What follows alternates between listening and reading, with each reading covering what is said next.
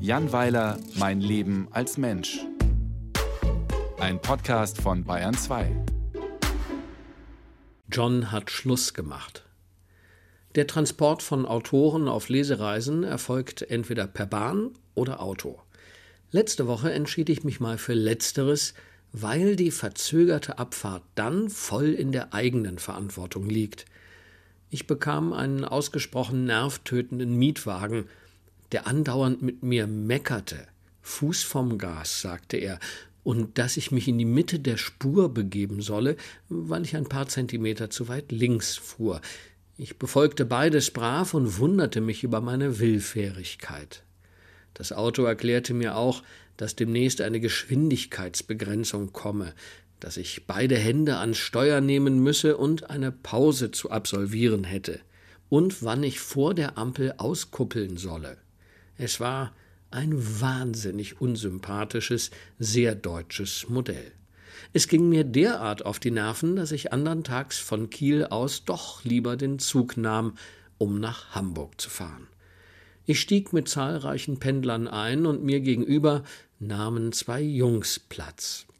Sie waren 16 Jahre alt, trugen bunte Mützen und Rucksäcke und wollten offenbar nach Neumünster, wahrscheinlich Berufsschule.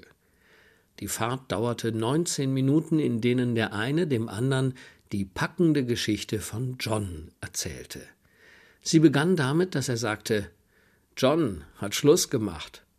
Und der andere fragte, was ich auch gefragt hätte, nämlich wie ist denn das passiert?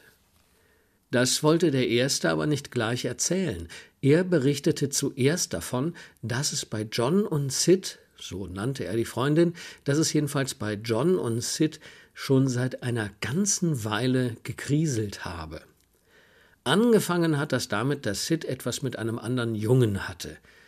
John hat das rausgekriegt und Sid hat ihm versprochen, dem anderen Typen nicht mehr auf Insta zu folgen. Es war aber gelogen.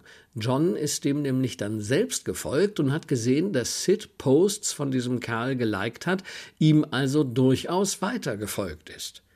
Und außerdem hat Sid John vergiftet. Der andere Junge sagt, nicht dein Ernst. Und der erste erzählte dann, wie Sid John zu sich eingeladen hat, um zu backen. Sie haben gemeinsam Kekse hergestellt und John hat einen davon gegessen.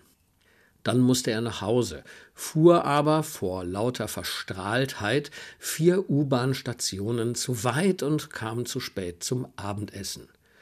Er verspeiste dann unter beständigem Kichern vier Portionen Hühnerfrikassee mit Reis und anschließend noch drei Becher Dani plus Sahne.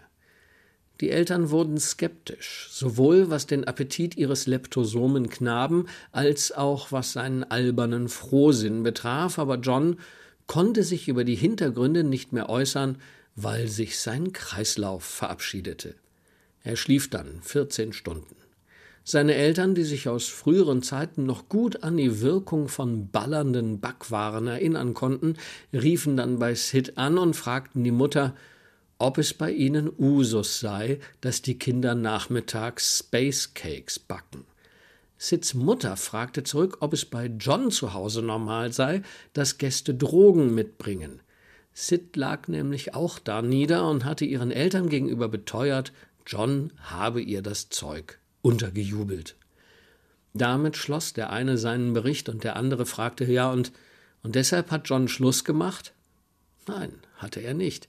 Er hat die Beziehung beendet, weil Sid auf Insta ein Bild von sich und dem Riesentrottel aus der 9C gepostet hat, garniert mit zahlreichen Herzen und Kussmündern. Mit ihr und John gibt es solche Posts nicht. So, und das braucht der John nicht. Das muss er nicht haben. Und damit hat er ja auch recht.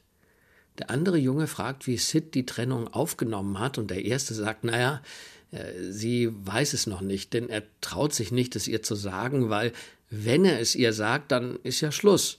Und das will er eigentlich nicht. Tja, das ist ein Dilemma, wer kennt es nicht? Dann hält der Zug in Neumünster und die Jungen steigen aus, nicht ohne mir freundlich zuzunicken.